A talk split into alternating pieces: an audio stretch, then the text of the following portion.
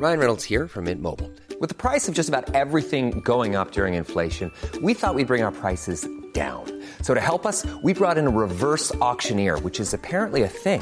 Mint Mobile unlimited premium wireless. Ready to get 30, 30, bit to get 30, bit to get 20, 20, 20, bit to get 20, 20, bit to get 15, 15, 15, 15 just 15 bucks a month. So, Give it a try at mintmobile.com slash switch.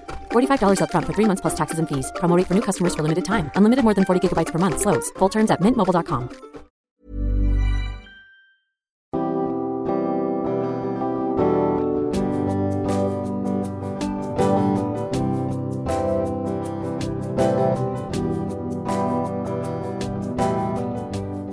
Bonjour et bienvenue dans Milkshaker, le podcast qui agite les idées reçues sur l'allaitement.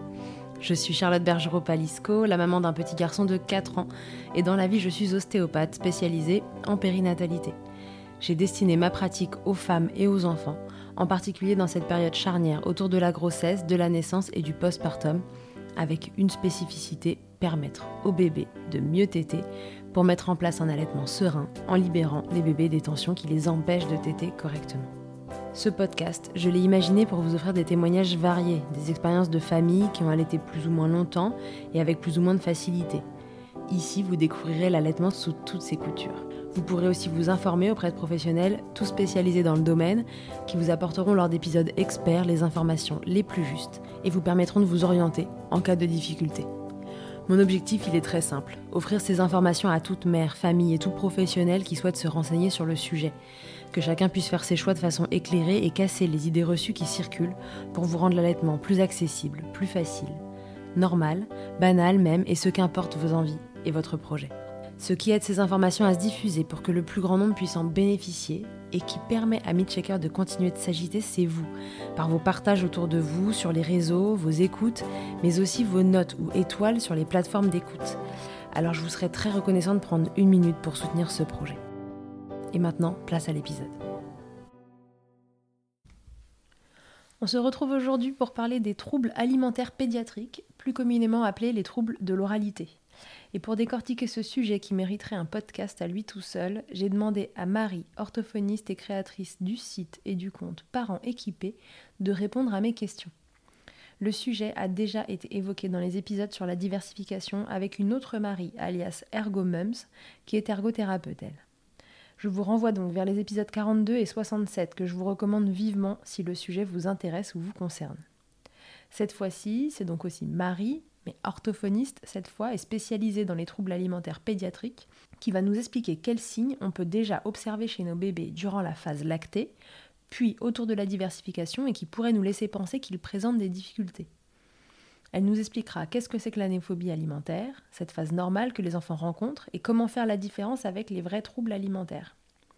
On va aussi se demander ce qu'on peut mettre en place et les stratégies à suivre à la maison pour contourner les difficultés, éviter d'aggraver les problèmes et qui sait les régler si cela n'est pas trop installé. On se demandera bien entendu est-ce que c'est une bonne solution d'arrêter d'allaiter si notre bébé a des difficultés alimentaires? Et qu'est-ce qu'on fait quand on ne s'en sort plus? Bref, un épisode très riche qui, j'en suis sûre, vous aidera à vous aiguiller pour prendre en charge cette problématique si fréquente et pourtant encore trop peu accompagnée. Je vous souhaite une belle écoute. Salut Marie, bienvenue dans Milkshaker. Hello, merci beaucoup pour l'invitation. Avec plaisir. Donc Marie, tu es la première orthophoniste qui débarque dans Milkshaker après 82 épisodes. Je suis ravie de t'interroger. Euh, on a reçu plusieurs fois Marie Ruffier-Bourdet, qui est ergothérapeute, et on sait que sur certains Ouais. aspects, vos métiers euh, peuvent euh, euh, voilà, se, se croiser. Donc, tu vas nous dire un peu aujourd'hui comment toi, tu vois les choses. Il y a des informations qui vont a priori euh, se recouper avec celles que Marie a données, mais c'est des informations tellement importantes que moi, il me semblait important qu'elles soient éventuellement répétées aussi. Ouais. Donc toi Marie, tu es euh, euh, la chef du compte Parents équipés. Est-ce que tu peux nous dire déjà qu'est-ce que c'est que ce compte et qu'est-ce que tu fais dessus? Ouais, avec plaisir. J'adore être chef, ça tombe bien. Alors écoute, moi, euh, donc parents équipés, c'est venu du fait que euh, à l'origine, je suis, euh, je me suis spécialisée dans les troubles alimentaires pédiatriques en tant qu'orthophoniste, et puis j'ai pu euh, m'installer en libéral. C'était trop cool. Je pouvais faire plein de choses, plein d'activités. Je me suis des fois retrouvée euh, par terre assise dans la rue en pleine canicule avec un patient et sa maman pour faire des jeux avec des bidots, etc. C'était trop cool. Et en fait, très vite, je me suis rendu compte que le revers de la médaille, c'était que je recevais 5, 10, parfois 15 demandes de bilan par jour et que je passais mon temps à devoir refuser, en fait, à dire non. Et j'ai très vite eu cette sensation de me dire, OK, bah, c'est trop cool, j'apprends plein de trucs, je peux aider plein de monde. Et en fait, en pratique, j'aide, allez, 30, 50 familles par semaine maximum. Et encore, même pas dans les troubles alimentaires, que je faisais d'autres choses. Et donc, je me suis dit, bah, écoute, je vais euh, écrire euh, un petit carnet d'activités euh, à remplir, un truc tout simple, en 5 minutes par jour, pour que les parents puissent démarrer ou compléter une séance, compléter s'ils ont déjà des séances, en fait, avec une ortho. Et puis, ça permettra que les gens, soit qui sont en attente, soit qui veulent aller plus loin, puissent avoir accès à l'info, quoi. Et ça a démarré comme ça, parents équipés, ça a démarré avec ce carnet d'activités euh, que j'ai vendu sur un site euh, que j'ai créé. Et puis ensuite, il y a eu des réseaux sociaux, et puis des formations en ligne, et puis plein plein de partenariats et d'échanges avec d'autres créateurs. Et, et c'est devenu ce que c'est aujourd'hui, et c'est trop cool. Ouais. Bon, super. J'en profite pour dire, euh, parce qu'il y a pas mal de, de pros et d'ostéopathes qui nous écoutent, que tu as créé une formation en ligne pour les professionnels qui est gratuite pour justement sensibiliser sur les troubles alimentaires. Donc, il faut aller sur le site de Parents Équipés et, vous pouvez avoir accès à cette formation un peu euh, bah, autant que vous voulez. Donc je trouve que, c'est précieux et euh, c'est important de faire passer le message. À diffuser au maximum pour que, pour que les, les, pros et notamment les, les, médecins soient moins perdus parce que les pauvres, on leur reproche de ne pas être formés et en même temps, euh, bah, ils ne peuvent pas se former à tout. Puis il n'y a pas grand chose de dispo. Donc n'hésitez pas à la diffuser. Elle est gratuite, elle est faite pour aider. Donc utilisez-la comme bon vous semble. Parfait, merci Marie.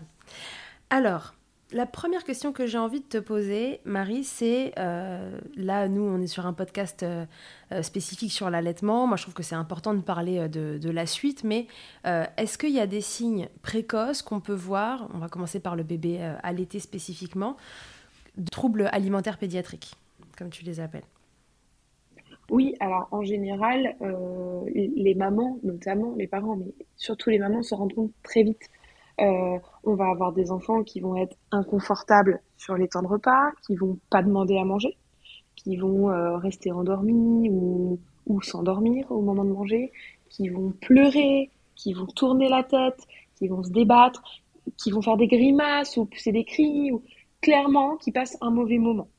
Donc, les troubles alimentaires pédiatriques peuvent apparaître plus tard, vers 18 mois, vers 2 ans ou carrément plus tard, mais ça peut aussi être présent dès la naissance. Et dans ces cas-là, on s'en rend assez vite compte. Alors, il peut y avoir évidemment des comorbidités, un problème de frein restrictif, un problème de reflux gastro-œsophagien, toutes ces choses qui vont faire que, ou, même encore complètement autre chose, hein, un problème de posture, d'autres douleurs, euh, des, soucis de digestion, etc. Mais en tout cas, euh, euh, avant même de pouvoir si tu veux, faire le tri et comprendre, ok, d'où ça vient, euh, quel est le problème, est-ce que c'est un trouble alimentaire pédiatrique, est-ce que c'est autre chose, est-ce que c'est les deux, parce qu'on peut avoir les deux, on a effectivement ces signes-là, globalement, euh, des signes d'inconfort assez marqués, euh, voire de douleur, voire de détresse carrément. Ouais, d'accord. Et donc ça, c'est chez les bébés allaités, chez les bébés biberonnés, finalement, c'est les mêmes signes qu'on va retrouver? Globalement, effectivement, oui, c'est à peu près les mêmes signes. Parce que ça alors effectivement euh, le biberon euh, l'enfant va pouvoir euh, le pousser, le faire tomber, des choses comme ça. Bon bah le, le sein c'est un petit peu plus compliqué, mais globalement ça va être ça. Ça va être de, de l'inconfort, du refus, de la détresse avec des pleurs, avec. En fait, ça va dépendre évidemment des bébés, de leur personnalité, de leur situation, mais ça va pouvoir aller de la détresse comme à l'évitement, comme tourner la tête ou comme s'endormir. Euh, on n'y pense pas mm. toujours, mais euh, s'endormir peut être euh, une technique d'évitement. Alors évidemment, l'enfant n'a pas une stratégie hyper calée en tête. C'est très naturel en fait, très spontané. Mais un enfant qui systématiquement va s'endormir, tourner la tête, faire autre chose, pleurer, hurler. Voilà. Ouais, ouais. En tout cas, des repas de façon récurrente qui ne se passent pas bien. Voilà, c'est un enfant en tout cas qui, qui, a des difficultés et qui vit mal les moments de, du repas. Et ça vaut le coup de se pencher sur la question. Tu parlais des comorbidités, tu as appelé ça euh, des freins restrictifs, des problèmes digestifs, euh, mhm. euh, de tant d'autres choses. selon toi, est-ce que le trouble alimentaire pédiatrique est là, dans ces cas-là, et va générer d'autres problèmes, style troubles digestifs, etc., parce que les repas sont mal pris? Ou est-ce que tu penses que ces comorbidités peuvent devenir les causes du trouble alimentaire? Ah, qui de l'œuf ou la poule ah, C'est un je te pose la question fatidique à peine arrivée. Exactement. non, mais c'est hyper intéressant parce que à la fois, euh, des fois c'est dur à dire et des fois on saura jamais. Et à la fois c'est des fois c'est assez clair et euh, c'est bien de comprendre les mécanismes derrière ça pour pas se mélanger, pour pas euh, tomber dans, dans, certains pièges, croire à certaines choses. alors, les comorbidités, en fait, euh, aux, troubles euh, de l'oralité alimentaire, qui vont pouvoir euh, les générer ou l'aggraver, ça va être de manière générale des choses qui vont venir créer de la douleur ou de l'inconfort, venir intervenir, créer ou aggraver des difficultés motrices ou sensorielles. Donc, typiquement, non, on peut pas dire que si un enfant a un frein restrictif, ah bah forcément il aura un trouble alimentaire. Par contre, on peut imaginer qu'un frein restrictif va avoir des conséquences sur, du coup, toute cette partie motrice, toutes ces capacités motrices au moment du repas, et que donc, ces difficultés motrices vont créer de l'inconfort, des mauvaises expériences autour du repas, euh, un repas pas du tout fluide, euh, des apports caloriques difficiles à obtenir, et donc on va se retrouver dans une situation de trouble alimentaire. C'est pareil pour les troubles sensoriels. Ça peut être un enfant qui a des troubles sensoriels liés par exemple à un handicap ou une autre pathologie, et mhm. il va développer un trouble alimentaire pédiatrique. Mais dans l'autre sens, euh, euh, pareil par exemple pour le reflux gastro-œsophagien. La douleur va faire que.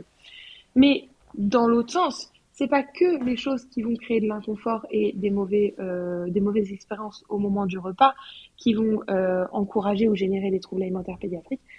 Dans l'autre sens, on peut effectivement imaginer que un trouble alimentaire pédiatrique va faire que l'enfant finalement s'éloigne du repas, s'en tient éloigné, euh, ne va pas y passer beaucoup de temps, ne va pas y prendre plaisir et donc va explorer peu. Donc on peut mmh. totalement imaginer que il ait des douleurs parce que bah, typiquement, si tu manges pas assez, tu as faim. Et donc, tu vas expérimenter la faim. Et à la base, c'est de la douleur. Donc, ça va s'aggraver. Euh, ils vont expérimenter effectivement bah, très très peu euh, faire d'expériences sensorielles, motrices. Donc, en fait, c'est un petit peu moins on le développe et, et moins ça se passera bien, forcément. C'est des hmm. enfants qui, même après, au moment de passer au morceau, auront peu exploré la sphère euh, orofaciale. Donc, les troubles euh, sensoriels vont un petit peu s'aggraver. Euh, ils n'ont pas trop l'habitude qu'on les touche, ils n'aiment pas trop ça. Et puis, euh, bah, vu qu'ils s'entraînent pas forcément à tout mâchouiller, à tout explorer, et bah, au moment de passer à la diversification, c'est pareil.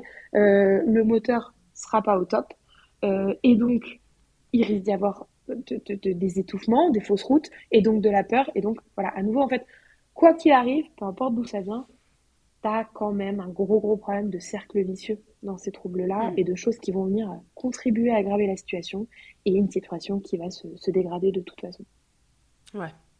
Ouais, ouais, ok, oui, donc en fait, euh, l'un peut créer l'autre, inversement, en tout cas, euh, une fois que les deux sont là, euh, ils s'auto-entretiennent. Exactement, exactement. Ok. Est-ce qu'il y a plus de troubles alimentaires pédiatriques chez les bébés allaités que chez les bébés biberonnés? Alors là, comme ça, euh, je n'ai pas euh, de statistiques en tête, mais euh, pour moi, non. ni dans ce que j'ai pu apprendre, ni dans la logique liée à la théorie, ni à ma pratique. En fait, bah, du coup, comme on l'a vu, il n'y a pas de raison que, ce soit différent. Et le biberon, le sein ne font pas partie des, des, facteurs de risque. Il n'y a pas de raison que, que ça aggrave la situation. En revanche, dans les facteurs de protection des troubles alimentaires pédiatriques, on retrouve l'allaitement. Pourquoi?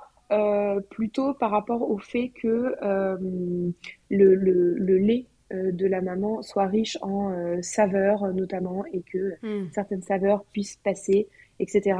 Mais on rappelle, facteur de protection, ça diminue l'incidence des facteurs de risque. En aucun cas, ça n'empêche l'apparition d'un trouble.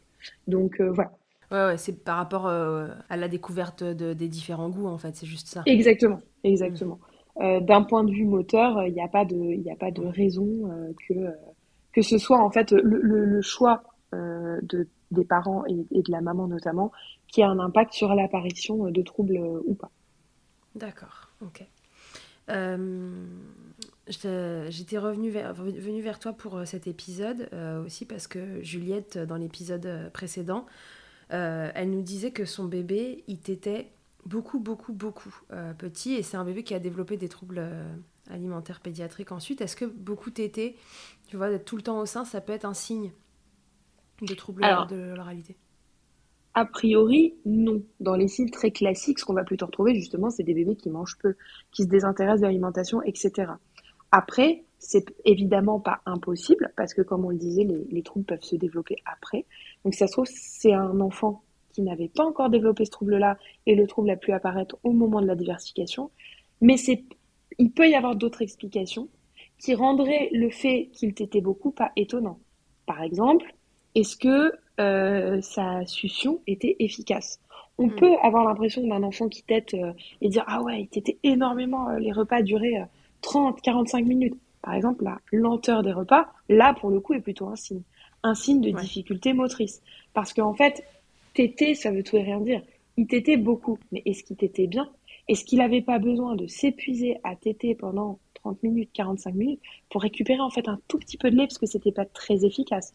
Donc est-ce que c'était pas le signe finalement de la présence d'un frein de langue restrictif réellement qui l'empêchait euh, d'être fonctionnel dans sa manière de manger? Ou encore, imaginons qu'il était très bien et que vraiment il ingérait des, des quantités euh, extraordinaires. Est-ce qu'on ne peut pas imaginer que ce soit euh, lié peut-être là plutôt à une douleur? Peut-être on pense au reflux gastro-œsophagien. Finalement, même si après le repas, c'est des brûlures et c'est des douleurs, en fait, la seule chose à l'instant T qui calme le reflux, c'est le moment où on mange. C'est le, moment où, le bébé boit et mange. Donc, est-ce que c'est par un enfant qui s'apaisait en faisant ça? Voilà. Euh, a priori, là, comme ça, boire de grandes quantités et manger en grande quantité pour les bébés n'est pas un signe. En revanche, les repas très très longs et euh, le fait de téter très longtemps peut être un signe.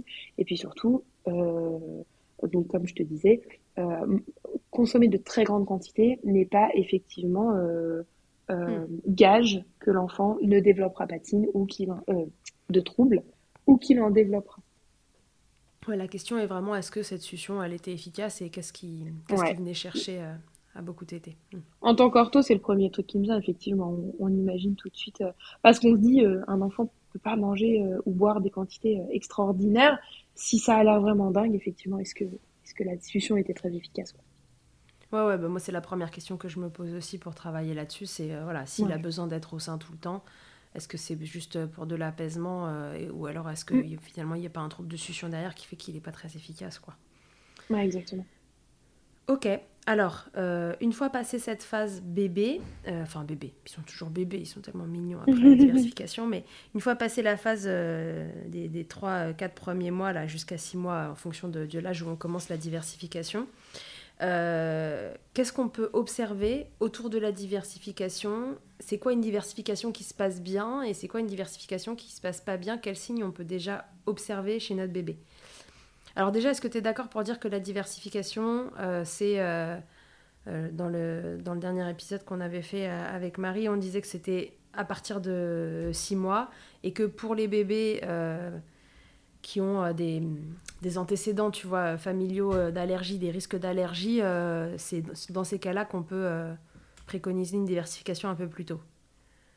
Mais surtout qu'on regarde son bébé et qu'on voit en fait de quoi il a envie. C'est surtout ça qui prédominait.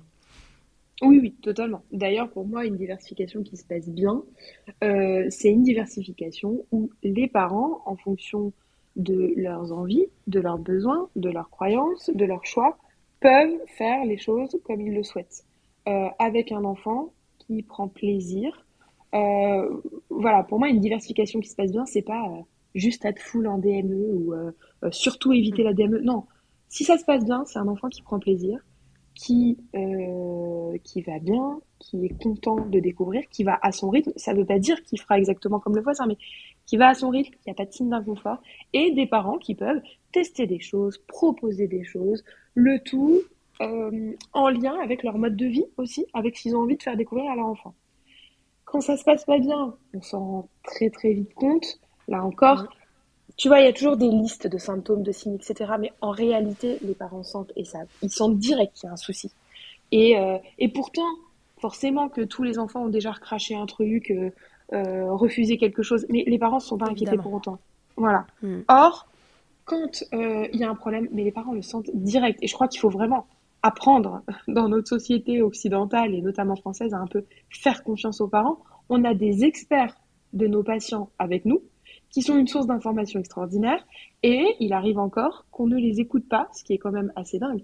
Les parents sentent et ils vont dire directement ce qui leur pose problème parce que ils le voient. Une differtification qui pose problème, ça va être un enfant bah, qui montre des signes d'inconfort, voire de, de, de détresse, de douleur, parfois de panique. On va retrouver des enfants qui refusent les choses, qui refusent, euh, qui vont être sélectifs, qui refusent mhm. certaines couleurs, certaines formes, certaines textures, certaines températures.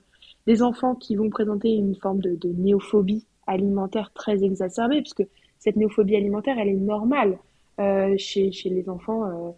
C'est une phase normale du développement de l'enfant et ça se réserve naturellement. Précoce là du coup parce que la diversification, voilà. alors euh, peu importe le, mois exact à laquelle vous la démarrez, mais euh, ce serait en fait finalement trop tôt pour cette phase de néophobie qui est censée arriver plus tard. Ouais, ouais, quand ça arrive très tôt ou que c'est vraiment euh, très exacerbé, très fort avec des réactions très importantes, effectivement là on se dit ok, peut-être qu'il y a quelque chose d'autre. Et puis de toute façon, on va aussi observer comme autre symptôme des enfants qui sont très peu intéressés par la nourriture, qui n'ont pas faim, qui peuvent oublier de manger, qui demandent pas. Parfois des enfants qui ont du mal à s'hydrater aussi. Euh, et puis on va observer forcément ce qui va découler de toutes ces expériences négatives, ce qu'on appelle des troubles du comportement. Attention, ça fait peur, mais en fait ça peut être un enfant bah, qui pleure au moment des repas, qui crie, qui va se cacher, qui va euh, mettre sa main devant sa bouche ou tourner la tête, euh, jeter les choses aussi. Et puis, ça peut être aussi d'autres symptômes, comme euh, un manque d'autonomie euh, criant sur les repas. Alors là, évidemment, ils ont, ils ont six mois, mais c'est quand même des, bébés qui, qui, explorent, qui cherchent, qui tentent, qui... un enfant qui vraiment serait stoïque, ne, ne prendrait aucune initiative, ne participerait pas, ou qui aurait aussi des difficultés sensorielles plus, plus étendues au simple, au simple fait de prendre des repas. Tu vas directement voir des enfants qui peuvent paniquer s'ils se tâchent, s'ils ont des choses sur les mains, qui vont pouvoir se mettre à, complètement. Je dis paniquer parce que je veux pas dire pleurer ou hurler parce que tu as, cette croyance assez forte du caprice de oh là là, mais c'est bon, oh il pleure, il crie, il aime pas ça. Non, en fait, tu vois très très bien, et les parents le voient, sur leur visage, c'est de la panique euh, pour le simple fait de mettre les pieds dans l'herbe ou dans le sable ou, des choses comme ça.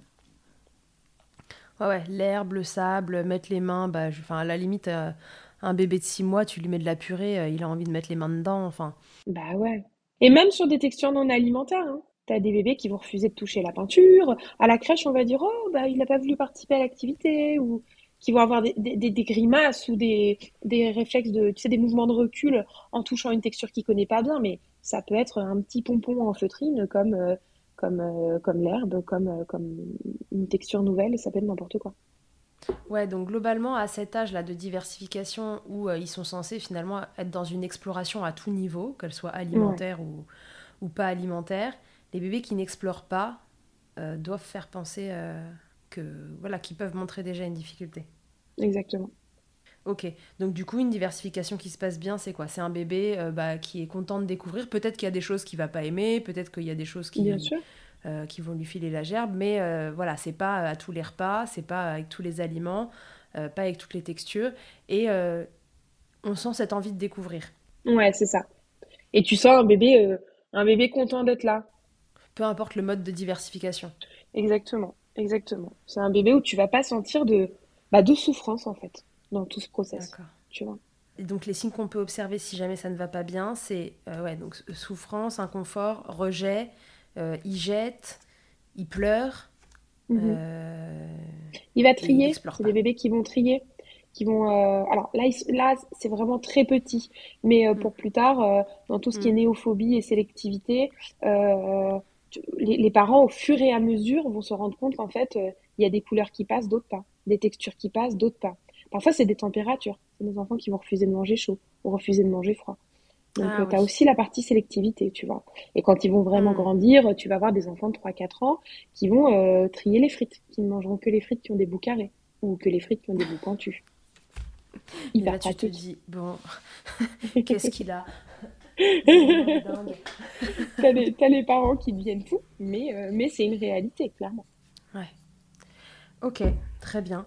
Et donc voilà, en effet, quand ils grandissent, quoi qu'il arrive, euh, les enfants, enfin quoi qu'il arrive, est-ce qu'ils font tous cette phase de néophobie alimentaire? Est-ce que tu peux expliquer ce que c'est et nous dire si tous les enfants rencontrent ça et si oui, euh, à quel niveau quoi? Alors, la néophobie alimentaire, dans, la définition même, c'est donc néo, la nouveauté, et peur, la phobie. Donc, la peur et donc, par extension, le rejet de la nouveauté. Et la néophobie alimentaire, c'est la peur et le rejet, donc, des aliments nouveaux. Et ça, c'est tout à fait normal. C'est une période normale du développement de l'enfant qui arrive à peu près autour de deux ans pour une raison développementale tout à fait intéressante, qui est que les enfants gagnent en autonomie.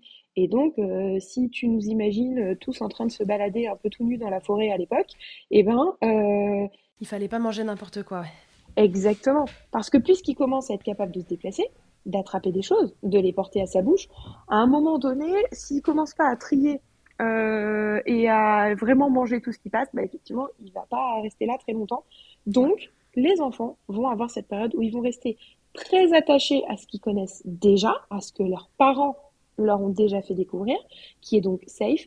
Et puis surtout, ils vont se tourner, quoi qu'il arrive, vers des aliments gras et sucrés, puisque d'une part, c'est comme ça qu'est le lait maternel, et puis tout ce qui est amer et acide dans la nature en général, c'est pas du tout un bon bail.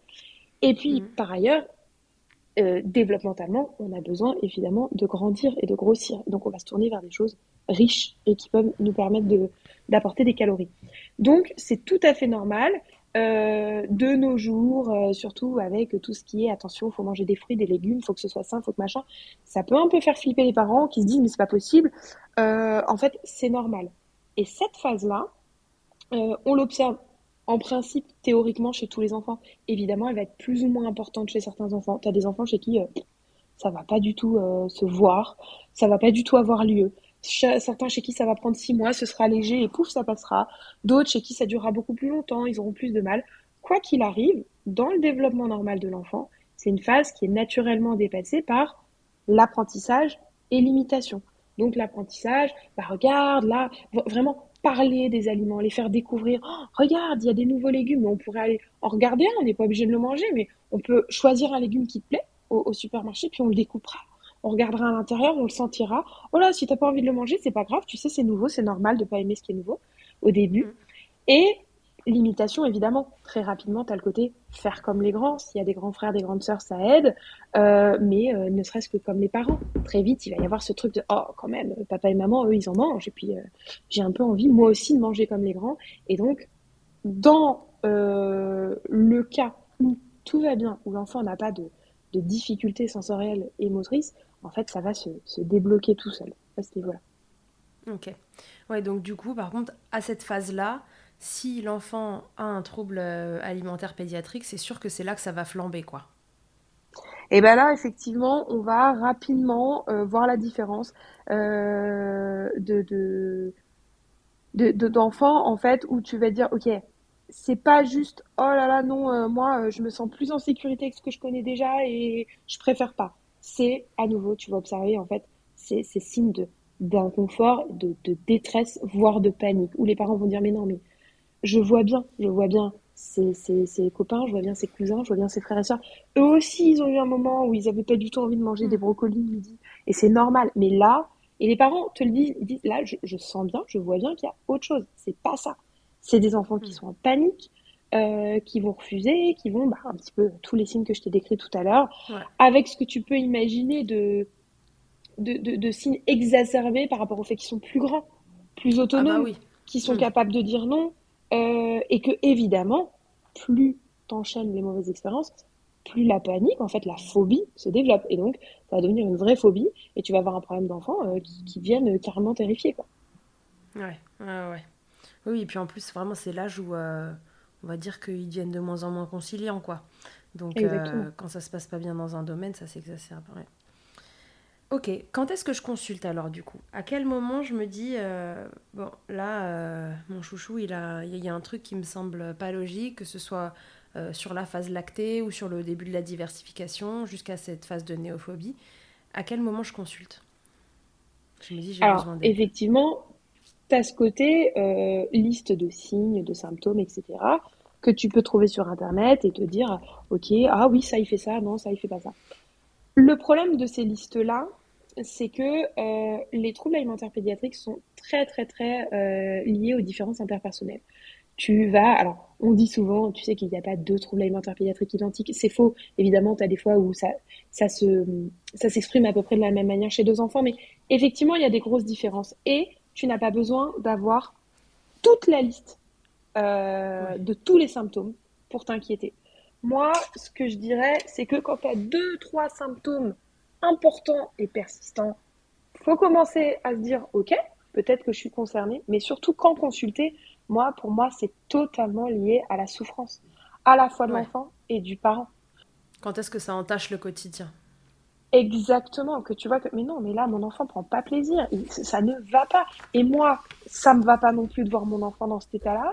À partir du moment où les parents ne peuvent pas mener l'alimentation, la diversification de leur enfant comme ils l'entendent, sereinement, en partageant des bons moments, en lui, en lui proposant les choses comme eux ils auraient souhaité le faire, à partir du moment où il y a inquiétude et souffrance pour les parents, pour l'enfant, moi je dis n'hésitez pas, il vaut mieux qu'un pro vous dise euh, attention, un pro formé qui, qui est vraiment bien au courant vous dit oh bah non là vous inquiétez pas vous savez a priori euh, rien de grave euh, parce que regardez là il y a ça il y a ça il y a ça. Donc c'est plutôt en faveur de petites difficultés passagères. Vous inquiétez pas voilà ce que vous pouvez mettre en place en attendant. Puis à la limite on se revoit dans six mois pour faire le point.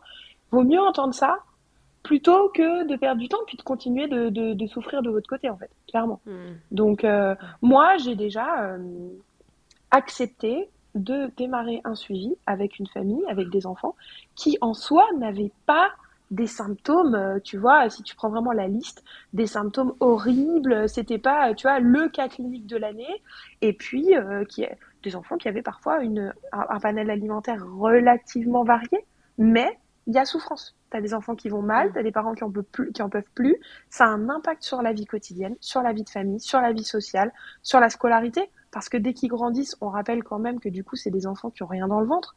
Donc, non, il n'y a pas de lien. Enfin, le trouble alimentaire pédiatrique ne crée pas de trouble de l'apprentissage.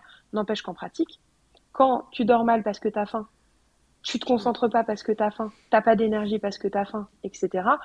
En pratique, forcément, tu vas avoir du retard. Donc, voilà.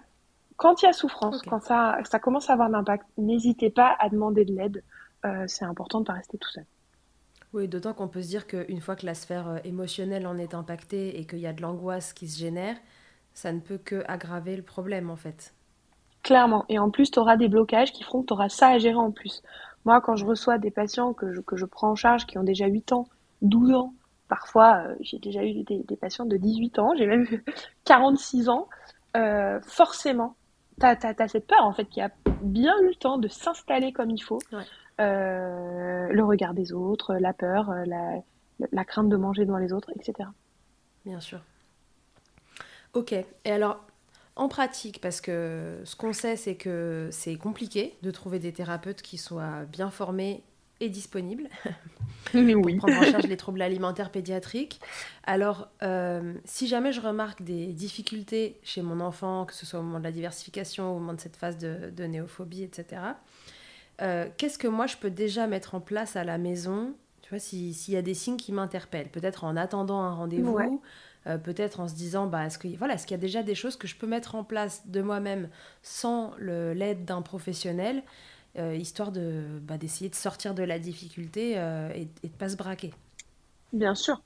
Alors déjà, il y a le côté, contrairement à ce que des gens, y compris des professionnels, vont vous conseiller, ne forcez pas l'enfant le forçage alimentaire euh, est un facteur de déclenchement, voire d'aggravation des troubles. Donc là, c'est vraiment le meilleur moyen de vous foutre dedans pour la suite. Et en plus de créer du c'est important de le répéter. Ne forcez pas vos enfants à manger quand ça ne marche pas, ça ne marche pas. Trouvez des, subterfuges. Euh, voilà, il faut contourner ces difficultés-là euh, parce que les forcer ne, font, ne fait qu'aggraver le problème, quoi. Exactement. Sur le, sur le court terme, sur l'instant T, on se dit, bah oui, mais moi j'ai besoin qu'il mange et au moins c'est efficace. Oui, c'est vrai, sauf qu'en fait sur le long terme, c'est une cata parce que euh, ça va aggraver les troubles et en plus, il va perdre confiance en vous, entre guillemets, attention, hein, je mets des, gros guillemets, mm. mais euh, vous, allez développer cette relation de conflit, cette relation de peur, etc. Si, euh, en attendant, ce que vous pouvez faire, c'est ne pas forcer, vous allez pouvoir effectivement faire découvrir à l'enfant plein de euh, d'aliments, de choses. En fait, lui faire porter un nouveau regard sur l'alimentation. On va pouvoir faire des activités, toucher, découvrir les fruits et légumes, quand j'en parlais, comme j'en parlais tout à l'heure, faire des activités sensorielles. Si l'enfant est, vraiment dans une situation qui est très très difficile, on peut commencer par des choses non alimentaires. En gros, tu peux utiliser des textures, des textures sensorielles non alimentaires. Ça peut passer par le slime, donc en fait, ouais, la pâte un peu visqueuse, gluante. Euh, les billes c'est en fait des, des grosses billes de gélatine, donc où tu vas toucher, mettre les mains, ça fait moins peur parce que ça n'a pas d'odeur. Euh, alors attention au slime, il y en a qui puent. Mais euh, au début, en tout cas, pour commencer, c'est pas alimentaire. Donc l'enfant va être en, confiance de OK, j'aurai pas à manger. Ensuite, tu peux passer par mettre les mains dans des textures alimentaires non comestibles, comme de la semoule sèche, des petites coquillettes sèches, euh, des choses comme ça. Ou pareil, l'enfant sait qu'il n'aura pas à les manger et puis t'as pas ce côté mouillé. Et puis ensuite, tu peux cuire les aliments, commencer à toucher les aliments, euh, dessiner avec le doigt dedans. Tu peux faire plein d'activités sensorielles du type. Euh, pareil, euh, l'encourager à venir jouer dans l'herbe, dans le sable, des choses comme ça. On peut l'encourager à se, à se salir, jouer dans la peinture. Ça peut être plein de choses comme ça. Moi, c'est aussi pour ça que j'ai écrit mon premier carnet d'activités. L'idée, c'était de mettre, il y en a un pour les 1-3 ans et un pour les 4-12 ans. L'idée, c'est d'avoir, t'as 30 activités, 30 idées, c'est expliqué pas à pas, ça fait 5 euh, minutes, et puis t'as plein d'idées. Des activités motrices, des activités sensaux, des trucs comme ça. Mais il n'y a pas besoin d'acheter des choses euh, sur ma page Instagram. Je donne plein d'idées et d'astuces évidemment gratuitement. Il y a plein d'autres pages Instagram aussi. Et même en tapant activité sensorielle 2 ans, activité hmm. sensorielle 6 mois, activité en fonction de l'âge de ton enfant, dans Pinterest, dans n'importe quoi dans Internet, il y aura plein d'idées. Donc ça, l'idée en fait, ça va être dans un premier temps, en attendant des séances ou de pouvoir travailler avec un pro, d'apaiser la situation et de réconcilier un petit peu l'enfant avec l'alimentation, avec tout ça. D'ici là, tu vas me dire c'est très cool, mais du coup mon enfant mange rien et j'ai pas envie qu'il perde de poids. Ce que vous pouvez faire pour euh, éviter le forçage alimentaire et maintenir un poids et apporter des calories, c'est enrichir les plats en attendant, les biberons ou les plats. Donc euh, rajouter des céréales ou euh, des choses pour enrichir les biberons. Si vraiment les céréales suffisent pas, vous pouvez aussi demander à votre pédiatre puisqu'il y a euh, des, des produits spéciaux. enfin, il y a des choses après sur ordonnance pour enrichir. Et puis c'est pareil pour les plus grands, vous pouvez mettre de la crème, du beurre, du beurre de cacahuète, des trucs. En tout cas pour enrichir au maximum les plats. Concentrez-vous sur le plaisir alimentaire. Essayez au max d'ajouter de la calorie en attendant un rendez-vous et euh, pour que votre enfant, en fait, en 3-4 bouchées, puisse finalement euh, avoir plus de calories que euh, si c'était pas enrichi. Et je, dirais vraiment que tout seul, ce qu'on peut faire, c'est remettre le plaisir alimentaire au centre.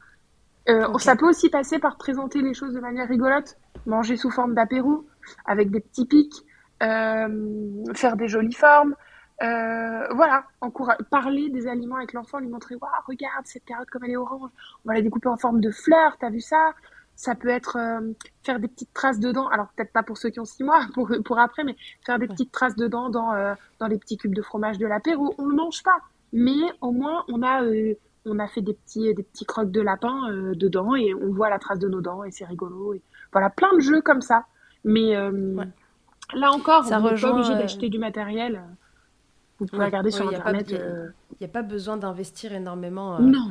Euh, au niveau matériel. Ça rejoint un peu ce que nous disait Juliette. Euh, il me semble dans l'épisode, elle, nous expliquait que, que son fils, tu vois, il avait commencé par regarder les aliments, pour enfin les accepter autour de lui, les regarder, et puis que après c'était toucher et qu'il y avait différentes phases pour, euh, pour aller jusqu'à euh, l'aliment qu'on avale et que le, si la finalité c'était d'avaler, il y avait plein de choses qu'on pouvait faire entre les deux pour, euh, pour qu'il apprivoise. Exactement. Après, en fait, tu as tout ce qui est effectivement de l'ordre des, des, techniques de diversification alimentaire, comme celle-là, où, quoi qu'il arrive, nous, un truc qui nous dégoûterait tellement qu'on n'ose pas le toucher du bout du doigt, qu'en le regardant, on se dit, bah, en fait, on ne le mettra jamais dans notre bouche. Donc, faut, faut, faut, faut, essayer aussi de. Hum, faut imaginer que c'est un petit peu la même chose pour l'enfant, même s'il s'agit d'aliments qui nous, nous font pas peur.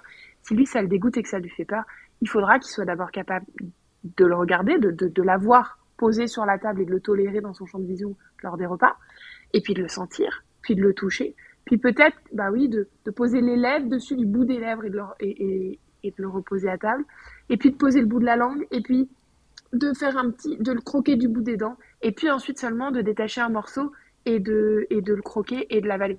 Donc ça, faut pas hésiter à, à, prendre son temps et à célébrer chaque petite étape.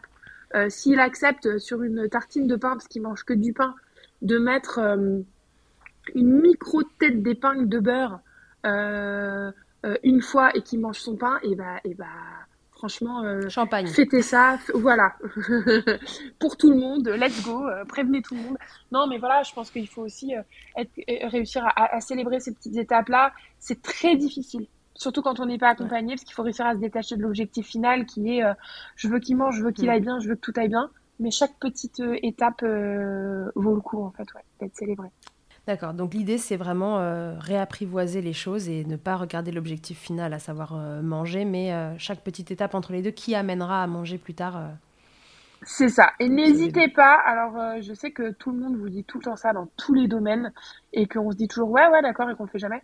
n'hésitez pas à noter, à tenir un petit cahier. Moi, ma première séance avec les enfants ou les parents ou les deux, c'est de créer un cahier de suivi, un cahier de réussite où on note tout ce que l'enfant mange actuellement, où on, fait le suivi de tous nos exercices et à chaque fois qu'il y a un aliment qui a été goûté, on l'ajoute à la liste.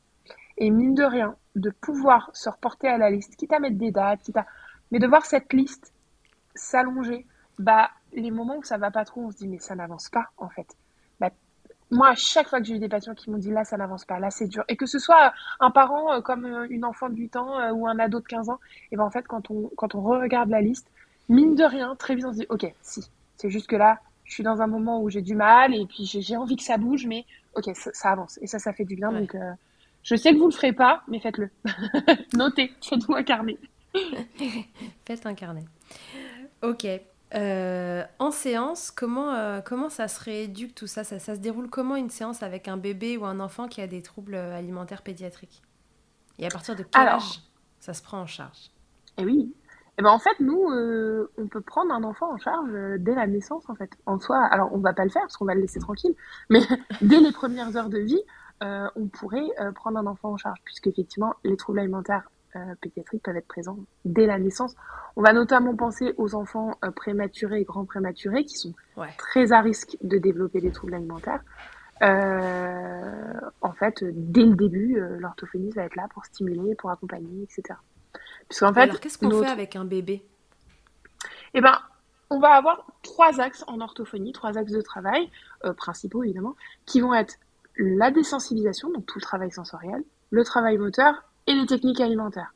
Pour les bébés, on sera évidemment pas encore sur les techniques alimentaires, mais on va venir désensibiliser. Alors, ça va passer avant tout par, des fois, euh, on va commencer par les pieds, les mains, et puis remonter le long des bras, et puis euh, le cou, la tête, pour pouvoir ensuite accéder au visage, parce qu'on va avoir des bébés qui, si on leur touche le visage, vont avoir un réflexe nauséeux.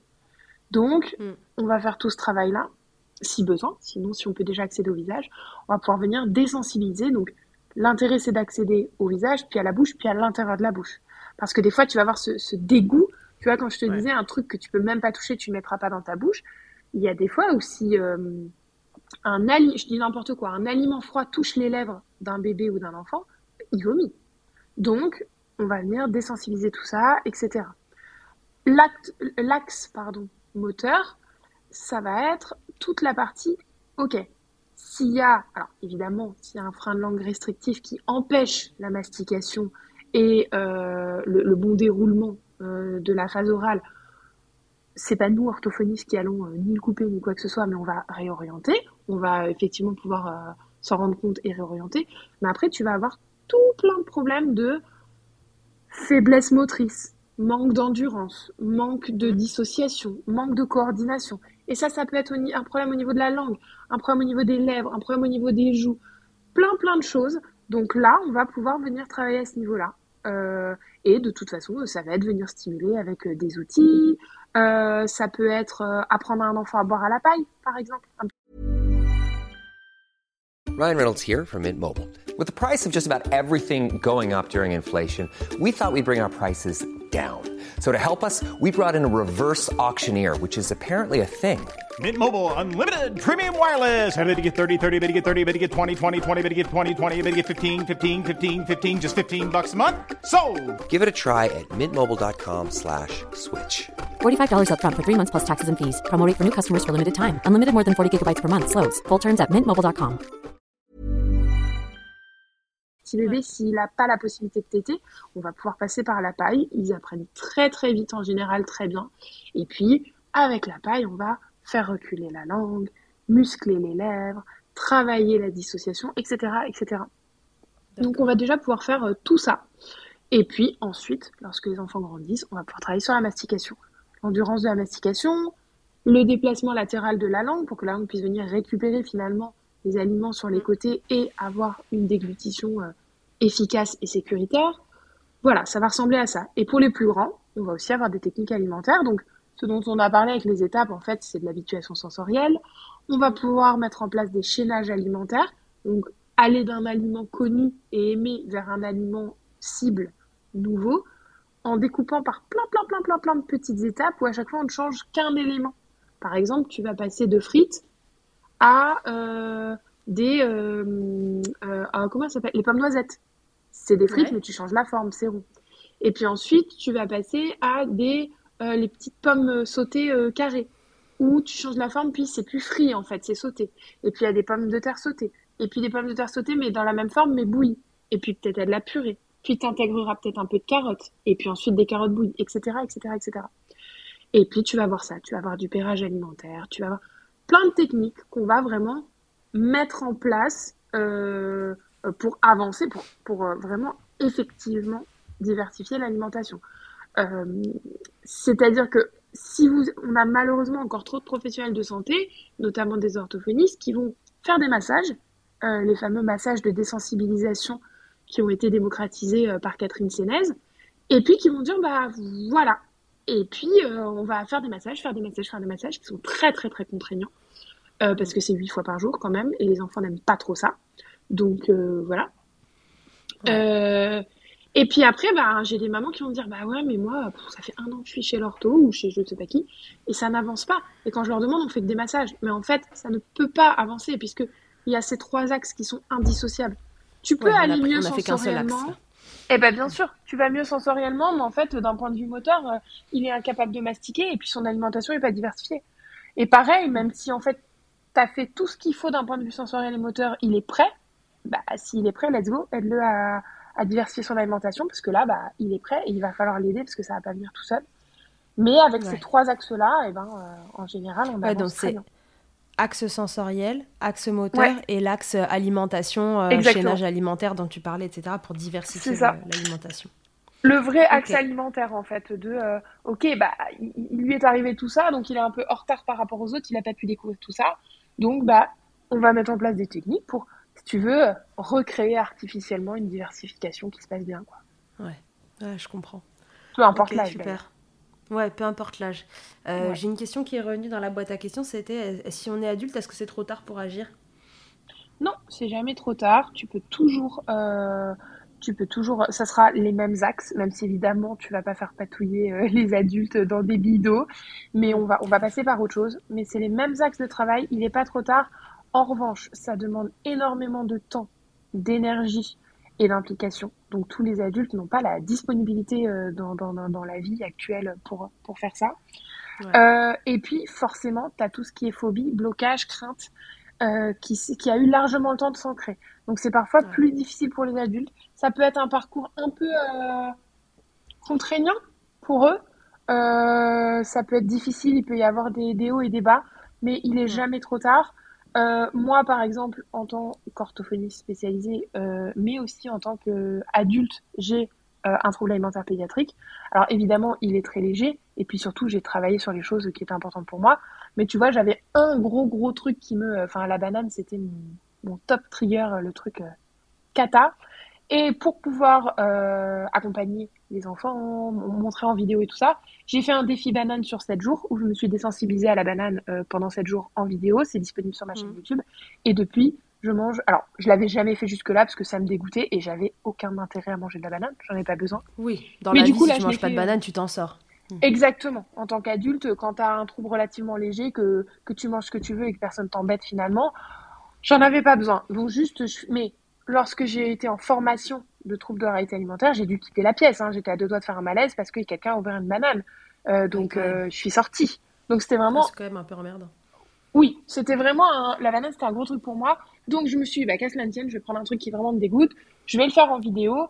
Et depuis, euh, je mange de la banane régulièrement par plaisir. J'ai des envies de banane. c'est un fruit que je consomme comme les autres. Voilà. Donc tu vois, à l'âge adulte, c'est possible. Ok. voilà. Non, mais c'est ça bien, prend ça plus de temps. il est jamais trop tard. Ou non, non, non, il est jamais trop tard. Pour Ouais, ceux après, qui n'ont euh, pas la possibilité d'aller chez l'ortho, qui pas, qui n'en trouvent pas, parce que toutes les orthos prennent pas les adultes, qui n'ont pas le temps, etc. J'ai créé un petit, euh, un petit, euh, comment dire, euh, bah, un, un petit package de, de vidéos.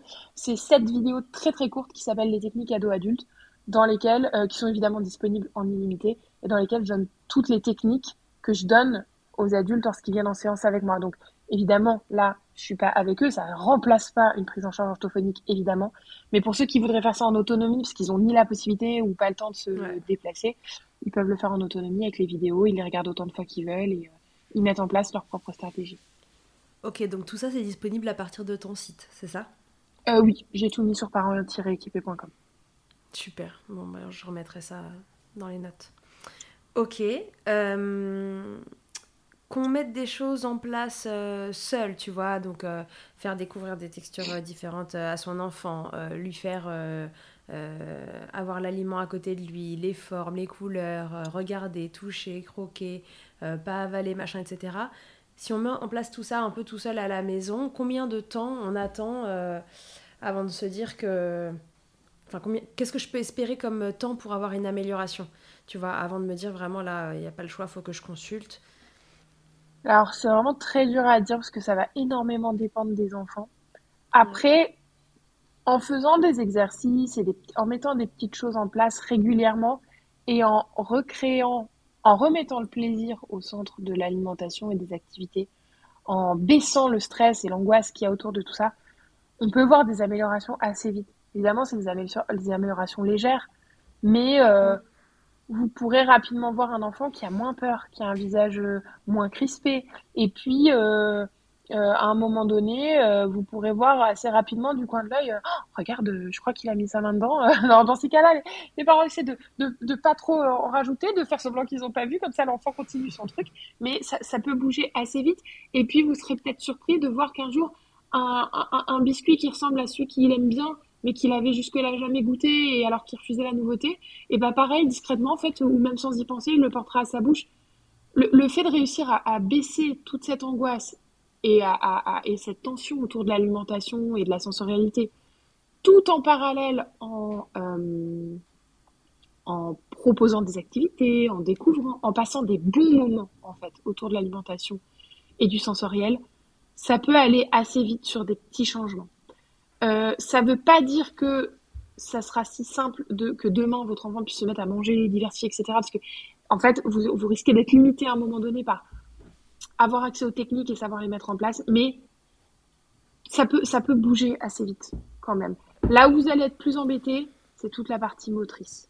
Parce que là, c'est plus dur de trouver des astuces, de mettre en place, parce que même nous, même moi, là, aujourd'hui, je peux pas euh, te donner euh, des astuces motrices, comme je peux te donner des astuces sensaux, parce que euh, il faut un vrai bilan, il faut savoir, ok, c'est quoi le problème, d'où ça vient, euh, Ouais, faut faire euh, une observation clinique claire et tout. Donc, par contre, si vous sentez que, bah, par exemple, un enfant qui à chaque fois va avaler de travers, s'étouffer, avoir peur, ou qui mâchouille pendant des heures et qui n'avale jamais, là, c'est plutôt moteur, et là, vous allez être plus embêté.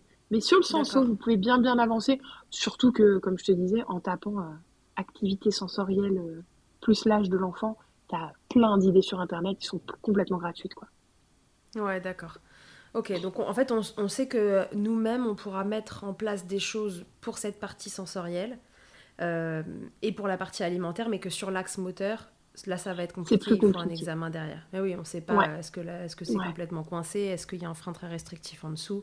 Ouais. Et s'il y a ça, en fait, euh, bah, ce sera toujours bien de travailler sur les autres axes, de toute façon, puisqu'il faut tous les Bien sûr. travailler, mais ça risque de bloquer à un moment ou à un autre. Surtout que c'est la première étape, c'est-à-dire que si tu arrives chez l'ortho et qu'elle dit bah là euh, il a un gros souci de mastication, si de toute façon d'un point de vue sensoriel on peut pas approcher l'enfant ou qu'il est dégoûté partout, en fait l'ortho va commencer par le commencement qui sera le, le sensoriel, donc vous gagnerez du temps. Mais effectivement le moteur, non seulement c'est dur de savoir et euh, on peut pas trouver comme ça des infos sur internet, mais en plus euh, je, me, je me permets un petit warning, on me demande très souvent des astuces, des machins non seulement c'est dur à donner, mais en plus je refuse de donner des idées d'activité parce que le problème moteur mène à quoi? À une déglutition, enfin une mastication et une déglutition peu efficace et peu sécuritaire. C'est-à-dire que d'insister pour tenter des trucs, euh, Ouais, ça peut être dangereux est- aussi. ouais, le risque c'est la fausse route. Le risque c'est l'enfant qui s'étouffe. Donc on est quand même sur quelque chose de franchement dangereux. Donc Ouais. si vous sentez que c'est moteur, qu'il y a autre chose, qu'il s'en sort pas, qu'il arrive à mettre à la bouche, qu'il en a envie, que ok c'est bon, il y a des trucs qui bougent, mais clairement il s'en sort pas, ça passe pas. Là pour le coup, clairement, euh, oui. Bah tu vois clairement là quand tu me demandais c'est quoi les critères pour demander de l'aide, là ça vaut le coup de demander de l'aide. Prenez pas le Mm. risque d'attendre qu'à un moment donné euh, il, il- il- il s'étouffe ou, ou que ça devienne vraiment pas sécuritaire et que du coup il ose plus manger. Hmm, ouais, ouais, je comprends.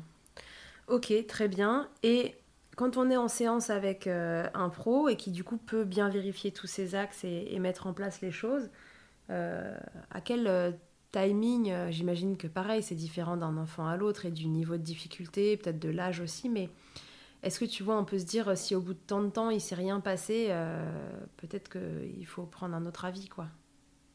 Alors, ça dépend énormément effectivement des enfants, mais globalement, des améliorations. En fait, ce que j'aime bien expliquer aux parents, c'est que des améliorations, tu es censé en voir entre guillemets tout de suite et tu es censé en voir tout le temps. Pourquoi? Parce que notre travail à nous de, de, de, rééducation en tant qu'orthophoniste, j'imagine que c'est pareil pour les ergots, pour les psychomotes, pour tout le monde, c'est pas de fournir des idées aux parents et puis de dire bah vous faites ci, vous faites ça, parce que ça, en soi, nous, euh, enfin, ça pourrait être dans un livre et hop là, c'est réglé. Notre travail, c'est de comprendre où en est l'enfant, de déterminer où est sa zone proximale de développement pour qu'il puisse évoluer en étant toujours en réussite. Donc, on va pas lui proposer un truc trop simple, ça servira à rien, ça n'avance pas, on travaille pas, mais pas non plus un truc trop difficile parce qu'on va le mettre en échec, qu'on va du coup, enfin, le mettre en échec, ça, ça, ça a plein de, de conséquences pourries et, euh, et ça sert à rien non plus. Donc, de base, votre enfant est censé être tout le temps dans l'apprentissage et en réussite. Évidemment, il y a des séances où ça va avancer un peu moins que d'autres, des semaines où il sera plus fatigué. Mais globalement, il faut que ça avance et tout le temps. Ça veut dire qu'à chaque séance, à chaque semaine, il y aura des petites améliorations, il y aura des petites choses. Il y aura du, bah, ok, là, il n'est pas capable de faire ça, mais pour atteindre ça, je vous propose cet exercice. On va faire cet exercice. Est-ce que cet exercice, on peut l'emmener à la maison, mais est-ce que cet exercice est réussi, etc. L'important, c'est que vous ayez des objectifs clairs.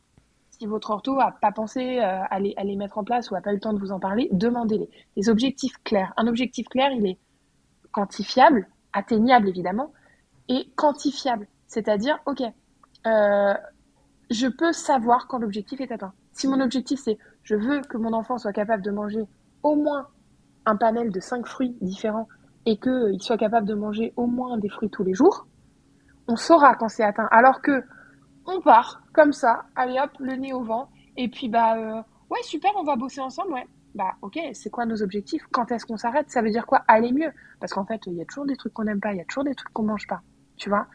Et l'avantage avec les objectifs, c'est qu'on peut s'y reporter. Donc avec des objectifs clairs et en restant dans la zone proximale de, de développement pour accumuler les réussites, en fait, vous le verrez, votre enfant, il va évoluer tout de suite, s'améliorer tout de suite, parce que là, tu vois, si tu as le truc des fruits, bon, bah ok, d'accord, on commence par quel fruit? Qu'est-ce qu'on met en place?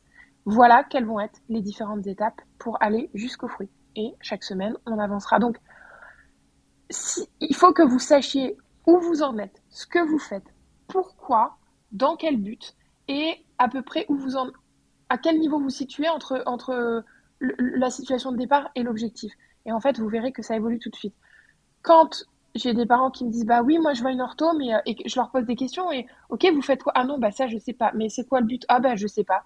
Juste on fait des massages. Non mais on fait de la patouille on met les mains dans des bacs sensoriels et tout. Ok cool. Mais euh, ça typiquement c'est des trucs qui n'avancent pas. Donc là encore en fait j'ai envie de dire faites-vous confiance. C'est comme pour les symptômes. Vous le savez quand ça n'avance pas. Il faut un plan de vol et voir si ça avance quoi. bah oui oui. Puis même les parents voient très vite leur enfant évoluer moi, les parents reviennent chaque semaine en disant, euh, enfin, les enfants ou les parents viennent avec la liste de cette semaine, il s'est passé ça, j'ai goûté ça, on a eu l'occasion d'eux, on était chez des amis, il a touché ça. Et quand en plus le parent est vraiment impliqué dans la prise en charge, il sait ce qu'on fait, pourquoi et comment.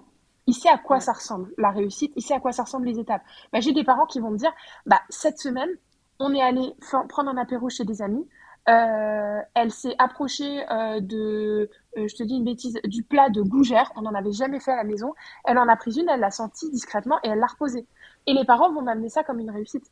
Alors que si tu... Et, c'est une énorme réussite, surtout en public, tu vois. Mm. Et surtout chez quelqu'un d'autre. sauf que si, en fait, les parents... Ils sont, enfin, tu leur expliques rien, ils sont là tout seuls et, et juste c'est des, des, ordres. Bah vous faites ci, vous faites ça. Ah ça n'a pas marché, c'est que vous l'avez pas bien fait, c'est que vos massages vous les avez pas fait huit fois par jour bah forcément, ils vont même pas pouvoir repérer tout ça. Non seulement il n'y en aura pas des réussites, mais en plus, s'il y en a, ils, ils auront même pas la chance de pouvoir les repérer. Donc euh, voilà à quoi ça ressemble une prise en charge qui bouge et, euh, et qui avance bien. Ok. Très bien. Et quand tu dis quand on met les choses en place régulièrement, c'est à chaque repas euh, c'est euh, à un repas dans la journée, tu vois. On imagine qu'avec les enfants, mhm. euh, enfin, ils sont aussi gardés la journée. Est-ce qu'il faut que, par exemple, la nounou ou, enfin, si s'y colle, on va dire que c'est la phase 2 ans parce qu'ils ont la crèche aussi. Enfin, quand tu dis régulièrement, c'est quoi? C'est une fois par jour? C'est quand est-ce qu'on met en Alors bah là aussi, ça va dépendre de l'enfant. Tu vois, quand je te parle, quand je te parle de zone proximale de développement, on va. C'est aussi pour ça qu'il faut un pro et qu'il faut une prise en charge personnalisée. Ça va dépendre de l'enfant, de son âge, de son niveau de fatigue, de son niveau de difficulté, mais aussi de sa vie, de la vie de ses parents. Euh, forcément, euh, un enfant qui est à la maison et un enfant qui est à la crèche, etc., on va pas faire pareil. Moi, j'aime bien proposer des temps de travail et des temps de repas. Et de pas travailler sur le temps du repas. Ça peut être juste avant le repas, évidemment. Mais j'aime bien que le temps de travail, ce soit un temps de travail, on découvre, on est à fond ensemble, voilà, on passe un bon moment et tout ça, mais on, on est sur de la découverte, on fait l'exercice de l'ortho, etc., etc. Et le repas, c'est apport calorique, plaisir remis au centre du repas. Et c'est là, je mange, tu vois. Euh, ouais, c'est de différencier le temps de repas du temps euh, de travail. Moi, j'aime bien faire ça. Comme je te dis, ils peuvent être collés. Hein. Tu peux commencer par bosser. Ah bah tiens, tu te rappelles, on a un autre exercice sur euh, la pomme dauphine. on sort notre petite pomme dauphine et après on mange Ok, tu vois. après, tu as des techniques alimentaires, tu as des trucs qui peuvent se faire à tous les repas. Euh, d'autres non. Par exemple, dans la technique alimentaire euh, des 21 essais, où tu vas, enfin, tu vas d'abord commencer par goûter un aliment grâce à d'autres techniques, comme le chaînage ou le, le pirage alimentaire. Une fois que c'est goûté, tu vas le regoûter 21 fois. Euh, ça, par exemple, c'est pas à chaque repas, puisque l'enfant, il va en avoir ras le bol, et puis si c'est des brocolis, tu vas lui épargner au petit-déj, tu vois. le but, c'est que le cerveau n'ait pas le temps d'oublier, mais tu peux carrément l'espacer. Et puis surtout, je pense qu'il faut aussi remettre quelque chose de très important au centre, c'est les parents, c'est la vie, le quotidien des parents. Moi, ça m'intéresse pas de faire des plans thérapeutiques en mode oui, bah alors vous allez faire ci, ci, ça, ça et ça. Puis si ça marche pas, bah, globalement, si vous n'avez pas suivi, oui, enfin, à un moment donné, mm. le parent, on va pas lui demander de cuire une petite fleur de brocoli à chaque repas matin, midi et soir. Euh, enfin, tu vois, c'est débile. Je pense qu'il faut aussi s'adapter au mode de vie des gens. Donc en fait, Combien de fois par jour c'est? Bah, Ça va dépendre de votre vie. Moi, je vais vous demander comment ça se passe pour vous, ce que vous faites, ce qui compte pour vous, comment vous mangez. Vous mangez à table Vous mangez avec les mains Quelle est votre culture? Qu'est-ce qui est important pour vous? Et à ce moment-là, on décidera ensemble, en fait. Ok, super. Non, je comprends bien. Euh, la question fatidique, Marie. Mhm. Est-ce que les freins créent des troubles de, l'oralité? La fameuse question. Ce que j'aime bien en plus, c'est que tu vois, c'est vraiment est-ce que le frein crée des troubles de réalité T'imagines le vilain frein qui arrive et qui dit Toi, tu vas souffrir.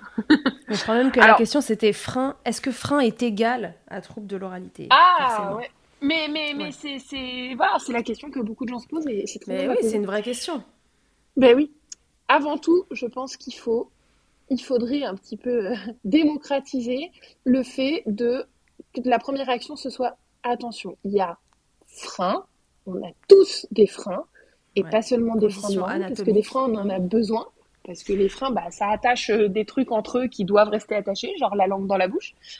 Euh, frein court, le frein peut être court. Beaucoup de gens ont des freins courts. Moi, j'ai un frein extrêmement court, en tout cas un frein lingual, donc le frein de la langue.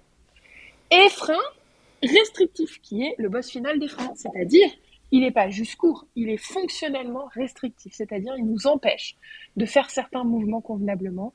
Il nous empêche de. Euh, bah, en fait, ça, a un impact sur le fonctionnement de la bouche et, euh, et du mouvement, etc. Donc, des freins, on en a tous. Donc, heureusement, frein n'égale pas trouble de l'oralité. Frein court non plus n'égale pas trouble de l'oralité, puisqu'on peut avoir un frein court qui est parfaitement fonctionnel, qui n'est pas donc mhm. restrictif. Le vrai problème, c'est nos freins restrictifs. Et non, les freins restrictifs euh, ne, ne, créent pas, n'impliquent pas automatiquement de troubles alimentaires pédiatriques. Le frein restrictif va empêcher de faire des mouvements. Donc, effectivement, ça peut contribuer à des difficultés motrices et ces difficultés motrices peuvent être isolées j'ai juste une difficulté mm. motrice, ou faire, voilà, être accompagné, euh, faire partie d'un trouble alimentaire pédiatrique. On peut avoir un trouble sans frein restrictif, on peut avoir un frein restrictif sans trouble, mais on peut aussi avoir les deux. Il y a eu, euh, il me semble, euh, à un moment donné où il était question que ah là là, mais si, mais c'est tellement logique, évidemment, forcément, il doit y avoir un lien. Effectivement, on peut y enfin, le, le naturellement, tu vas dire ah bah oui, mais si tu un problème moteur et que à chaque fois que tu avales, tu manques de t'étouffer et puis qu'en plus tu peux pas mastiquer correctement, du coup tu dois écraser tes aliments au palais et puis les avaler dans la douleur euh, en hyper extension parce qu'en fait bah clairement tout le reste n'est pas dispo. Oui, ça crée des euh, finalement des expériences désagréables qui vont contribuer soit à l'apparition, soit euh, au développement des troubles alimentaires pédiatriques. Mais euh, à ce jour, non, il n'y a absolument pas de preuve scientifique que, euh, que euh, les troubles alimentaires pédiatriques sont créés par les freins et qu'un frein restrictif va automatiquement développer un, un, trouble alimentaire pédiatrique. Mais quand l'enfant a un trouble alimentaire pédiatrique ou, ou l'adulte, ça vaut le coup d'aller checker parce que des fois on a des bonnes surprises enfin des bonnes surprises, non, des mauvaises surprises, genre euh, enfant de 8-9 ans qui arrive au cabinet, oh bah ouais ouais non, il a jamais vraiment mangé, puis en fait il a jamais aimé les morceaux, etc. Et en fait, tout sa bouche, il a un palais super haut, super creux, euh, alors avec évidemment une langue bah, qui n'a pas pu aller se loger là où est bah sa place, une respiration totalement buccale, un impact sur la mandibule, la mâchoire, les dents, etc. Et puis surtout une, une langue qui est, mais alors, fixée euh, au plancher buccal par un frein ultra restrictif et une langue qui ne peut pas bouger. Donc là, on est en mode, ok, on va commencer par intervenir là-dessus, parce que sinon, je pourrais faire tout ce qu'on veut. Hein. Je pourrais désensibiliser, euh, voilà, d'un point de vue sensoriel. Je pourrais faire tous les exercices moteurs que je voudrais. À un moment donné, euh, c'est comme jouer au tennis avec un bras dans le plâtre, ça marchera pas. Hein. On peut faire tout ce qu'on veut. Donc, donc Ok. Euh, j'ai une petite question en plus euh, autour de la prise en charge des freins restrictifs buccaux. Euh, il est conseillé de faire des exercices, donc des massages au niveau du visage, des massages à l'intérieur de la mhm. bouche, etc. et il, est, y a, une, une, idée reçue ou non hein, qui circule, tu vas nous dire, qui est que, alors, il faut faire assez de ces exercices, de ces massages, de ces étirements pour pas que le frein euh, viennent se reformer, que la cicatrisation se fasse en position fermée et que du coup, euh, ben, on n'ait pas le, gain anatomique qu'on imaginait, et donc moteur. Euh, et on dit aussi que si on fait ces exercices pas correctement, que, que le bébé aime pas ça, qu'on force, etc., ça va créer des troubles de l'oralité. Je veux ton avis là-dessus. Alors, moi j'adore tous les trucs qui traitent de trucs qui créent des troubles de l'oralité. En fait, souvent, il y a des signes, mais c'est aussi assez idiopathique et on euh, on peut pas toujours deviner d'où ça vient. Et je, je crois sincèrement, pour ma part, que c'est assez rare qu'un événement ou un élément de la vie de quelqu'un crée ce trouble. Je pense que c'est une accumulation et tout ça. Mais soit. Euh, effectivement, euh, juste couper un frein et derrière ne rien faire, bah forcément, en fait, la, cicatrice, en cicatrisant, comme n'importe quel tissu cicatrisé, ça va finalement se, resserrer et se remettre comme c'était. C'est un peu le but et, on, et, Dieu merci, on est fait comme ça parce que euh, si on se coupe, euh, si on, on abîme un truc, et ben en fait ça va se, se régénérer et c'est trop cool. Exactement. C'est le principe de la cicatrisation. Je n'ai jamais entendu euh, dire, tu vois, c'est un truc que je savais pas que c'était une croyance, c'est toi qui me l'apprends. J'ai jamais entendu dire que si on faisait trop les exercices et qu'on y allait trop fort, ça créait de troubles. Je comprends la crainte derrière. En vérité, ça ne devrait pas pouvoir arriver. Pourquoi? Parce que euh, c'est pour ça qu'on a des exercices post et préopératoires. De un, on va pas aller intervenir sur un enfant qui aurait un trouble sensoriel énorme dont on peut même pas approcher. C'est-à-dire que si tu peux pas lui toucher le hmm. visage, que quand tu mets tes doigts dans sa bouche, il vomit, de base, je suis désolée, mais l'urgence, c'est peut-être pas de couper. D'abord, on va désensibiliser cet enfant avec des massages, avec des vibrations, avec tout ça. Lorsqu'il est prêt, on va faire les exercices pré-opératoires. le but, en fait, ça n'a pas d'incidence technique, médicale, mais en fait, le but, c'est de préparer l'enfant. De deux manières, à la fois de le préparer euh, d'un point de vue feedback sensoriel, qui soit capable de sentir ce qu'on fait, de les faire lorsqu'il n'a pas mal, lorsqu'il n'a pas de cicatrice, tant qu'il va bien et qu'il a toute sa proprioception, parce que sinon, bon courage pour lui faire faire l'exercice une fois qu'il euh, il a été entre guillemets un peu traumatisé, qu'on est venu l'embêter à ce niveau-là, qu'il a une cicatrice et tout. Enfin, c'est voilà, on le prépare, on les lui enseigne, mais surtout, on l'habitue à les faire. Donc d'abord, il est désensibilisé, il est ok pour qu'on touche au niveau de la bouche, ça ne le dérange pas, etc. Puis on l'entraîne à faire ces exercices-là. Et dès qu'il est prêt, qu'il les connaît bien, qu'il est capable de les faire, euh, limite les yeux fermés, euh, alors attention, ça prend pas six mois, hein, ça peut prendre 2-3 semaines, c'est tout. On opère, et là, super, heureusement, il connaît déjà les exercices, il est plus dérangé par le fait qu'on touche, etc. Donc, on n'a plus qu'à faire nos petits exercices tranquillou bilou pour effectivement euh, que la cicatrisation se passe bien et que ça nécrose pas et que ça ne se resserre pas. Mais l'enfant est totalement prêt, il est totalement OK, on fait ça de manière un peu ludique et euh, let's go. Après ça, on est parti. Quand il ira mieux que tout est cicatrisé, eh ben, on enchaînera sur nos exercices moteurs et, euh, alimentaires en fait. Hmm. Donc normalement, ça ne devrait pas avoir lieu. T'es pas censé pouvoir te retrouver à traumatiser un enfant ou à lui créer des troubles euh, suite à suite à, à, une phrénectomie en fait. Sinon, c'est que ça a été super mal géré. Ouais, en fait, tout ça doit se passer tranquillou bilou, comme tu as dit. Ouais, puis dans l'ordre, en fait. C'est un ordre logique. Euh, forcément, euh, si tu coupes parce que tu as vu que c'était restrictif et qu'il n'avait pas spécialement de troubles jusque-là, mais que c'est restrictif, dont on, donc on coupe, et puis que, allez, hop là, bonjour, euh, on coupe, et puis ensuite, ça va être massage sur une cicatrice qui peut être un peu douloureuse tous les jours, oui, tu as de grandes chances que ça fasse partie de ce qu'on appelle finalement les traumatismes, les, dans les facteurs de risque, en fait, les, les causes traumatiques mm. qui sont douleur, euh, et puis, euh, en fait, intervention au niveau de la sphère orale, euh, intrusion, si tu veux. Oui, c'est mhm. clairement le meilleur moyen pour venir, pour venir créer des difficultés, c'est sûr. Mhm. Ouais, ouais, totalement. Ok, ouais, donc quoi qu'il arrive, mais ça c'est ce qui c'est ce qui est dit systématiquement, c'est que ces exercices ils doivent se faire dans, dans, des bonnes conditions, quoi, sans forcing, avec un bébé qui qui est bah partie prenante de l'histoire. Et en post-fréno, on sait que ça peut être un peu plus compliqué parce qu'éventuellement, ils peuvent, euh, ils peuvent être un petit peu douloureux au niveau de la cicatrice. Bah oui. Mais voilà, ça doit rester euh, dans des conditions correctes si vous êtes en train de. C'est pour ça qu'on les, c'est pour ça qu'on les entraîne avant en fait. Comme ça, ben, ils sont prêts, ils ont l'habitude et puis euh, tout se passe bien. Bien, bien, bien. Est-ce que tu vois une différence entre le métier d'orthophoniste quand vous êtes spécialisé en pédiatrie et le métier d'ergothérapeute? Alors, écoute, c'est une question qu'on me pose souvent. Euh, je ne connais pas suffisamment le métier d'ergothérapeute. Bien sûr, j'ai plein de copines, je sais pourquoi je renvoie des, patients chez ergothérapeute, etc. Mais au quotidien, dans leur séance, j'ai jamais eu la chance de faire un stage avec l'une d'entre elles ou un truc comme ça. Donc, je connais pas suffisamment bien pour te dire clairement les différences. Je risquerais de dire des bêtises. Par contre, je sais qu'on n'a pas exactement le même regard. Et c'est ça qui est hyper intéressant. C'est que, quoi qu'il arrive, en, en, rééducation, vous pouvez avoir l'impression que, ok, euh, bah, vous arrivez, puis l'ortho, elle vous dit, bah, on va faire ci, on va faire ça. Ah, ok, bah, la semaine prochaine, on fera ça. Puis quand vous venez la semaine d'après, vous dit, on fera ça. Ça a l'air très fluide. En fait, nous, euh, et tous les professionnels de la rééducation, c'est pareil. On reçoit l'enfant, il y a mille trucs qui se passent dans notre tête, on va lui proposer un truc et en fait, euh, on, va, on a l'impression que nous, on joue avec lui. Mais on va regarder, on va dire, ok, mais attends, là, comment il réagit? Ah, ok, là, il a reculé. D'accord, là, c'est comme ça. Hum, mais je me demande si, oh, bah tiens, regarde, tu voudrais pas qu'on fasse ce jeu-là comme ça? En fait, on observe autre chose, on tire des conclusions, on se dit, hum, je me demande si, attends, je tente ça, parce que s'il réagit comme ça, ça veut dire que ça. Ok, donc ça veut dire que la semaine prochaine, je vais tester ça. Voilà. En fait, il se passe mille trucs dans notre tête tout le temps. On est tout le temps en analyse, en prise de décision, en, en arborescence, etc.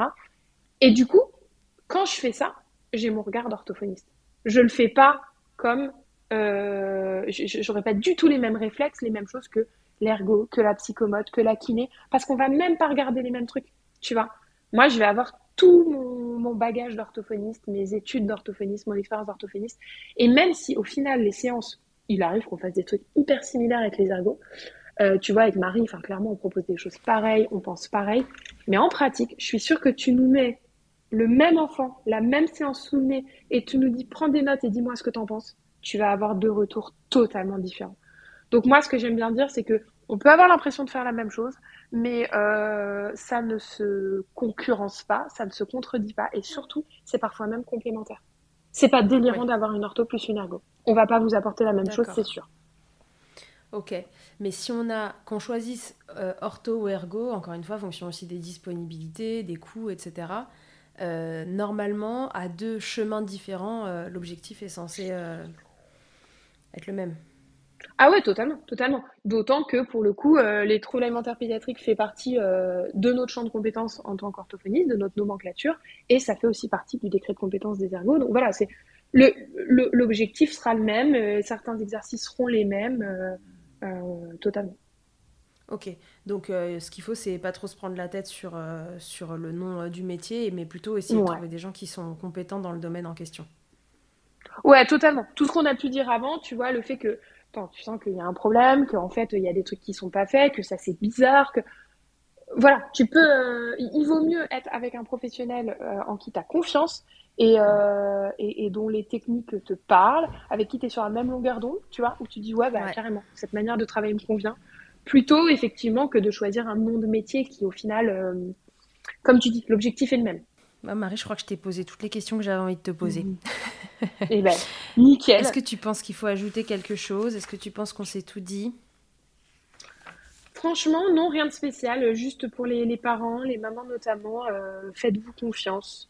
Euh, laissez pas les gens vous culpabiliser parce que sur le chemin des mamans et de la parentalité, il n'y a que ça.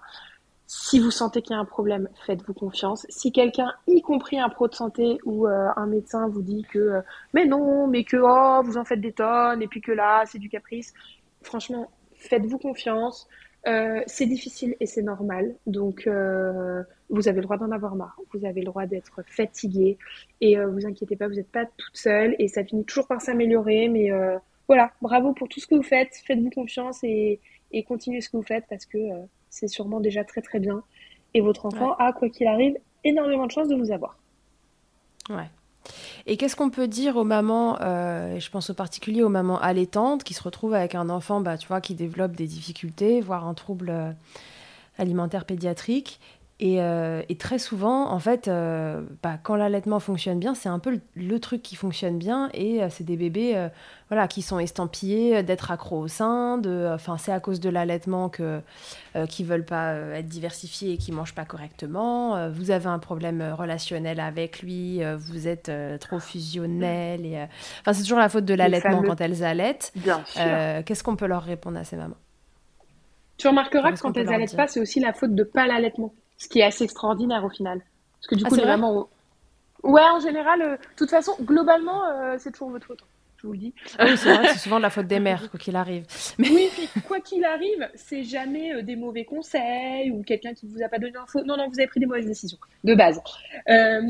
ouais, alors en fait, l'allaitement, c'est aussi une croyance très, très répandue. C'est que c'est trop facile en tant que pro tant que euh, t'as pas l'info, tu sais pas de quoi il s'agit, c'est bizarre, euh, cet enfant-là, il a rien de physique et en même temps ça marche pas. Oh, puis elle, euh, elle a l'air du donner ça, bah hop là, c'est facile, tu vois, c'est facile, mm. c'est quand même bien ancré dans nos croyances occidentales, françaises, freudiennes, tout ce que tu veux. Or, c'est complètement con. Euh, de, de un, c'est faux. voilà. je pourrais m'arrêter là, mais je vais vous expliquer. mais euh, de un, bah, comme je vous disais tout à l'heure, l'allaitement le, est un facteur de protection. Donc, pour commencer, c'est ridicule. Euh, justement, si vous avez l'envie et la chance de pouvoir allaiter, euh, a priori, ça va diminuer l'incidence des facteurs de risque euh, liés aux troubles alimentaires pédiatriques. Donc, ce que vous faites est très bien. Et ensuite, on a ce fameux problème de mais c'est parce que tu l'allaites que du coup, il n'a pas assez faim et que si tu arrêtais de l'allaiter, eh ben, il se mettrait ben, un peu à manger. Voilà. Ce qui est, là encore, complètement con. Euh, ne faites pas ça parce que c'est un petit peu le coup de euh, resserver lui son assiette jusqu'à ce qu'il la mange. En fait, ce que vous faites est très bien. Vous lui apportez des calories, vous lui apportez donc de l'énergie. Euh, si c'est ça qui fonctionne pour l'instant, mais tant mieux. Reposez-vous sur l'allaitement, c'est génial. Ce que vous faites est très bien. Votre enfant a besoin de nutriments, de calories et de votre lait. Si demain vous suivez ce conseil extrêmement malin qui est oui bah arrêtez de l'allaiter, vous verrez bien. Bah oui, vous verrez bien. L'enfant ne va pas manger, il va crever la dalle, on va dire ce qui est, il va s'affaiblir, il va perdre du poids et donc je ne sais pas qui a l'idée de croire que un enfant complètement affaibli, qui a faim, qui ne dort plus, qui maigrit, va être dans de bonnes dispositions pour hmm. avoir accès à une rééducation et à des découvertes aussi fatigante et, euh, et, et, prenante que de se rééduquer au niveau du trouble alimentaire pédiatrique. Si votre enfant a un problème d'alimentation, mais si vous arrivez à le nourrir au sein, bah c'est génial. Qu'il prenne toutes les calories qu'il puisse prendre, que ce soit ses temps de repas, très bien. Et à côté de ça, réservez-vous des moments pour travailler avec l'alimentation hors temps de repas, avec les bonnes techniques, et il aura confiance en vous, il aura ce moment-là avec vous qui compte et il aura l'énergie possible et euh, l'énergie disponible euh, pour pouvoir travailler en fait. Mais euh, en fait, globalement, quoi qu'il arrive, ça me fait halluciner d'avoir besoin de le dire, mais affamer votre enfant ne sera jamais une bonne solution. non, non, non, c'est sûr. Ouais, donc en fait, voilà, si on allait et que, et que c'est le, le, seul moyen d'alimentation du bébé, on se dit que bah, c'est déjà cool qu'il en ait un. Euh, on bah sait qu'il y a une difficulté derrière et qu'il faut la régler parce que l'allaitement, au bout d'un moment, n'est plus suffisant en termes euh, d'apport. Mais voilà, c'est mieux que rien du tout. Donc l'idée, c'est pas d'arrêter, c'est euh, de bah, continuer. Si vous avez envie, évidemment, encore une fois, vous vous respectez vous-même le plus important, c'est que vous respectiez ce que vous pouvez faire. Mais on met en place des choses autour et par contre, on se dit pas, bah, c'est pas grave, il est allaité, donc euh, il a besoin euh, que de ça. Non, à partir de six mois, les enfants, ils ont besoin d'autre chose que de lait, euh, donc même maternel, même le meilleur lait du monde. Donc, euh, on prend quand même euh, en charge les choses pour qu'on ne se retrouve pas dans une situation désastreuse où, euh, où à deux ans et demi, là, l'entrée à l'école approche et on a un enfant qui mange rien du tout et qui en plus va mm. manger encore moins parce qu'il est dans sa phase de néophobie. Quoi. Exactement. Mais en tout cas, n'arrêtez pas l'allaitement, qu'il soit total ou en complément, mm. alors que ça vous fait flipper, contre mm. votre volonté et votre instinct, et parce qu'on vous y force. Parce que de vous dire, en fait, c'est surtout la phrase euh, oui, mais si vous, la, si vous arrêtez de l'allaiter, il aura suffisamment faim, il se mettra à manger. Sincèrement, ne le faites pas, ça ne marchera pas, il ne mangera pas. Et par contre, euh, ça, arrive très régulièrement. L'enfant finit à l'hôpital, dénutri, déshydraté, sous alimentation artificielle. Et là, ah vous êtes bon pour. Mais alors là, vous, L'alimentation artificielle, ah bah alors là, niveau déclenchement de troubles alimentaires pédiatriques et traumatisme au niveau de la sphère orale, on n'a pas mieux. Donc euh, là, vous repartez dix pas en arrière. Quoi. Donc voilà. En tout cas, lorsque c'est contre votre volonté, que vous ne le sentez pas, que ça va à l'encontre de votre instinct et que c'est sous la pression de quelqu'un qui vous dit que c'est parce que vous l'allaitez qu'il ne se diversifie pas, à ce moment-là, gros gros warning. Et en plus, j'ai envie de vous dire, si vous avez la possibilité, non seulement ne le faites pas, mais ensuite par la suite, euh, peut-être réfléchissez à consulter peut-être un autre professionnel, parce que c'est vraiment pas. Euh, c'est vraiment pas du tout, du coup, quelqu'un qui semble être euh, informé à ce niveau-là. Ce qui est possible, mais ce qui peut être un peu dangereux. Bon, bah écoute, euh, parfait. Je pense que c'est très clair. Merci beaucoup, euh, Marie, d'avoir répondu à toutes ces questions et de nous avoir éclairé sur les troubles alimentaires pédiatriques. Je pense que c'était très important et que même si on parle beaucoup allaitement, enfin que allaitement quasiment dans Milkshaker, c'est quand même vite arrivé la diversification et Et, euh, et, puis, comme tu dis, il peut déjà y avoir des signes avant, donc, euh, donc ça me semblait important d'en parler. Merci beaucoup pour, euh, pour le Bah, temps que tu nous as accordé et puis toutes tes connaissances. Merci à toi. J'espère que j'espère, je suis sûre que ça va aider plein de parents à déjà mettre des choses en place et puis et puis s'orienter quand c'est nécessaire. Bah, avec grand plaisir. Et bah parfait. Merci beaucoup Marie et à tous et à tous à tous et à toutes pardon, je vous dis à très bientôt dans Milchecker. Merci d'avoir écouté cet épisode. S'il t'a plu, je te rappelle que tu peux t'abonner, noter sur ta plateforme d'écoute préférée et faire voyager ce podcast pour que l'information circule au maximum. Et si toi aussi ton histoire vaut le coup d'être entendue, que tu as envie de réagir à l'un des thèmes abordés dans le podcast avec ton expérience, tu as la possibilité de me laisser un vocal de maximum 5 minutes pour me raconter ton histoire ou un épisode marquant de ton allaitement. C'est très simple, tu te rends sur mon site internet milchecker.fr, tu cliques sur le lien qui s'affiche pour témoigner et peut-être que tu t'entendras bientôt dans un épisode. Toujours sur milchecker.fr, tu retrouveras tous les épisodes enregistrés depuis 2020. Ils sont là pour t'apporter toujours plus d'informations et de transmissions autour de l'allaitement maternel. Enfin, si tu me cherches en tant qu'ostéopathe, pour toi ou pour ton bébé, tu peux me retrouver à Suresnes, dans les Hauts-de-Seine, au centre IG4U que j'ai créé en 2020. Tu y trouveras aussi une équipe de thérapeutes spécialisés dans la prise en charge de la femme et de l'enfant. Pour plus d'infos, rendez-vous sur le site ig4u.com, IG ça s'écrit Y-G-Y, et sur Doctolib pour la prise de rendez-vous. On se quitte en musique avec Emma et son titre Blinded, écrit et composé en collaboration avec Nemen. Je te dis à très vite pour un nouvel épisode, mais d'ici là, à tous, n'oubliez pas, prenez soin de vous, checkez autant que vous le voudrez et bousculons ensemble les idées reçues sur l'allaitement maternel.